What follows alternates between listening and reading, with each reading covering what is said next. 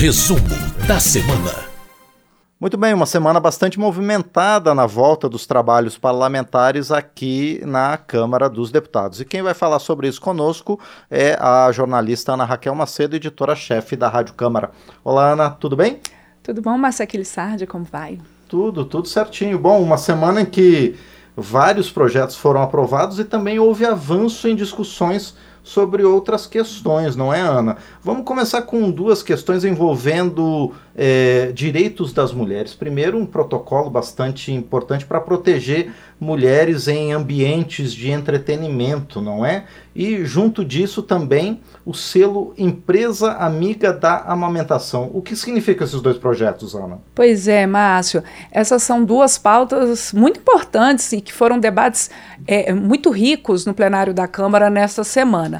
Esse primeiro, né, que é o protocolo não é não, ele traz justamente uma segurança a mais. A ideia é trazer uma segurança para as mulheres que nos ambientes de entretenimento, sejam casas noturnas, boates, shows em locais fechados, locais que haja a venda de bebida alcoólica, que elas possam se sentir seguras, à vontade para curtir ali o ambiente, se divertir sem ser importunadas. Então, esse protocolo não é não é justamente para proteger as mulheres de assédio, de importunação sexual ou mesmo de violência.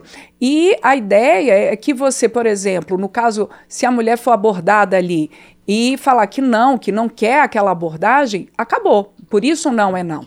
Não tem que haver a insistência, não tem que haver ali o assédio e a continuidade dessa aproximação. Quando a gente tem esse protocolo não é não, então, para esses estabelecimentos, você tem os direitos das mulheres ali e também os deveres desses estabelecimentos. Os direitos das mulheres é que, caso haja alguma violência contra elas, ou esse assédio, ou essa importunação, que elas possam procurar alguém nesse estabelecimento que a atenda de maneira acolhedora e que passe a ela esse protocolo, que ela possa, então, ser afastada né, do agressor nesse ambiente, que ela possa ter ali a indicação de uma pessoa para acompanhamento dela nessa situação, caso haja ali uma situação de violência maior e haja necessidade de se chamar, por exemplo, as forças policiais. E por outro lado, esses, esses estabelecimentos, eles têm que então ter pelo menos uma pessoa treinada para é, dar seguimento a esse protocolo, tem que divulgar esse protocolo não é não, tem que divulgar os números telefônicos da Polícia Militar, dos centros de atendimento à mulher, tem que chamar a polícia em caso de violência e também manter por pelo menos 30 dias as imagens de eventuais câmeras de segurança que haja nesses estabelecimentos, exatamente para o caso de ter havido ali uma violência e haja necessidade de um, um inquérito policial e algo ali na justiça. A inspiração dessa proposta, Márcio, ela vem a partir do protocolo que há hoje nesse tipo de estabelecimento na Espanha a gente lembra o caso do jogador Daniel Alves, que está preso por estupro na Espanha, e que foi justamente esse protocolo em um estabelecimento ali é, é, de entretenimento na Espanha que permitiu o andamento desse caso e o atendimento à vítima lá na Espanha. Bom, a relatora, a deputada Renata Abreu, do Podemos de São Paulo, deu até um depoimento próprio, porque ela mesma tem casas de show, e ela falou ali que fez algumas modificações nas propostas que estavam em tramitação na Câmara, para que haja a possibilidade de atendimento desses protocolos pelos estabelecimentos, mas sem haver ali algo, uma, algo que inviabilize o, a atividade ali uh, desses estabelecimentos. Então, por exemplo, havia em uma das propostas em análise a previsão de uma multa é, em caso ali de descumprimento, mas esses, esses valores, por exemplo, foram retirados da proposta.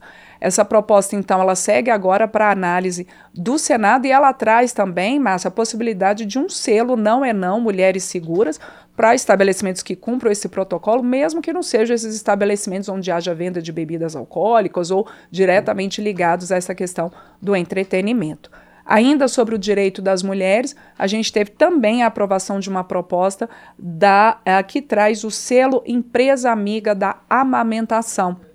Essa proposta que foi aprovada pelos deputados justamente no Agosto Dourado, que é o mês de incentivo à amamentação, esse, esse movimento e essa questão tão importante para o vínculo entre a mãe e o filho e para próprio, o próprio desenvolvimento do bebê. A gente lembra que o leite materno é o alimento recomendado, único, um alimento recomendado para os primeiros seis meses de vida do bebê como alimento único é, do bebê e que depois haja a possibilidade de as mães amamentarem até os dois anos de idade da criança. Então, essa é, essa proposta aprovada, ela incentiva que as empresas, para ganhar esse selo é, de reconhecimento, que elas façam campanhas de conscientização sobre a importância da amamentação e não só isso, que elas tenham em seus é, locais uh, áreas ali destinadas à amamentação ou também para que a mãe possa é, fazer a ordenha do leite, né, possa retirar o leite para depois passar ao seu bebê.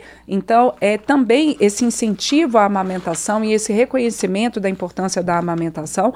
Ah, é, foi uma proposta aprovada que também ainda vai para o Senado e que é muito comemorada pelos deputados e pelas deputadas, inclusive a deputada Talíria Petroni, do pessoal do Rio de Janeiro, que atualmente amamenta, está com um bebê mais novo, né, o seu filho mais novo tem sete meses, e ela amamenta no plenário, e ela foi uma das que ali no plenário se colocou, é, é claro, com seus depoimentos e com a reforçando essa importância da amamentação, essa que foi uma proposta relatada pela deputada Alice Portugal, do PCdoB da Bahia. Agora, essas matérias que vão para o Senado também fazem parte de um movimento né, natural aqui do parlamento, que nessa semana, por exemplo, teve uma troca de temas econômicos né, entre Senado e Câmara. Ah, o presidente da Câmara encaminhou o presidente do Senado ah, o texto final da votação da reforma tributária aqui na Câmara e, em contrapartida, a Câmara recebeu de volta ah, o arcabouço fiscal, não é? Que voltou do Senado com alterações, não é, Ana? Isso aí, Márcio. A gente ainda tem, e isso os líderes partidários falam, que a gente ainda tem aí a previsão de um semestre ainda muito focado nas pautas econômicas, seja na Câmara, seja no Senado. É claro que essa semana a gente teve a aprovação de pautas relacionadas aos direitos das mulheres, uh, pautas consensuais que já vinham sendo debatidas há um tempo na casa, mas essa é o que você tem razão, essa questão econômica ainda está muito forte. A Câmara ela concluiu no primeiro semestre a proposta de reforma tributária e aí houve essa entrega simbólica é, da proposta pelo presidente da Câmara, Arthur Lira, ao presidente do Senado, Rodrigo Pacheco, presidente do Senado que disse que lá as discussões já começam pela Comissão de Constituição e Justiça e que vai haver aí um interesse também lá no Senado de um debate. Uh, um debate intenso sobre a reforma tributária para que e a expectativa é que essa proposta ela tenha sua votação concluída ainda neste ano. E por outro lado, como você mesmo mencionou, Márcio, teve a volta da proposta do novo marco fiscal, do arcabouço fiscal, como ela tem sido chamada. Ela já tinha sido votada pelos deputados, foi ao Senado, passou por modificações pelos senadores e agora ela tem uma nova rodada de debates aqui na Câmara. O relator dessa proposta, o deputado Cláudio Cajado, do PP da Bahia, ele já deu algumas entrevistas, inclusive aqui para gente na Rádio Câmara, também a TV Câmara, falando que ele defende o texto dele, o texto que ele é, é, apresentou e que foi votado aqui pelos deputados.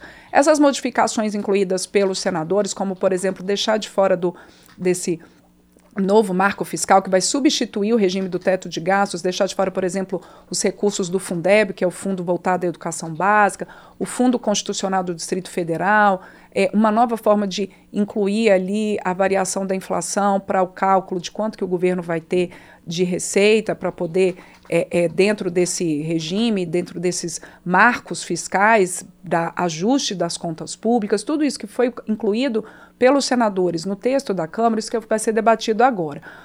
Não foi votado nessa semana. O presidente Arthur Lira deu uma entrevista coletiva dizendo que o, o, deputado Cláudio Cajado ainda vai conversar com os líderes, mas que há uma disposição da casa e sim um compromisso ali de a casa votar essa proposta até o dia 31 de agosto, para que esses, essas diretrizes do novo marco fiscal, do arcabouço fiscal, elas possam entrar na discussão orçamentária, porque essa é uma discussão importante no semestre, Márcio. A gente tem ainda uma pendência de votação que é da Lei de Diretrizes Orçamentárias e no fim de agosto chega também a lei orçamentária para o próximo ano. Então, essa base de como é que o governo vai controlar as contas públicas os limites de gastos, e, né, isso daí que está no novo arcabouço fiscal, no arcabouço fiscal, realmente é super importante para a discussão do orçamento, porque interfere em como o governo vai investir os recursos que arrecada em políticas públicas.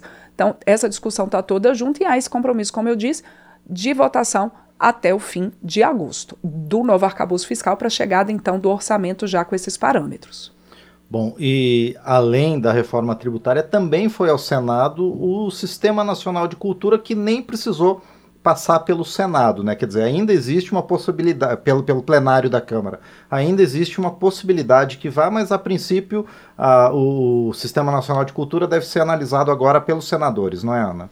É, é isso mesmo, Márcio. Esse é um, essa é uma proposta do Sistema Nacional de Cultura, que é o que a gente chama aqui de projeto com tramitação conclusiva, explicando aqui o nosso regimento, né?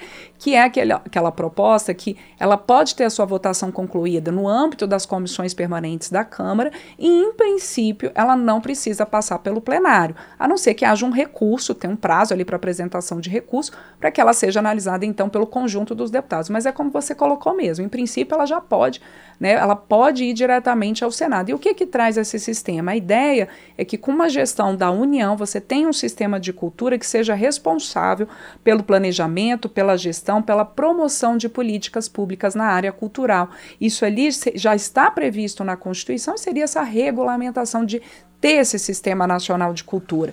E numa ideia de não só você ter algo ali articulado de promoção de fazedores de cultura, de políticas públicas voltadas à cultura.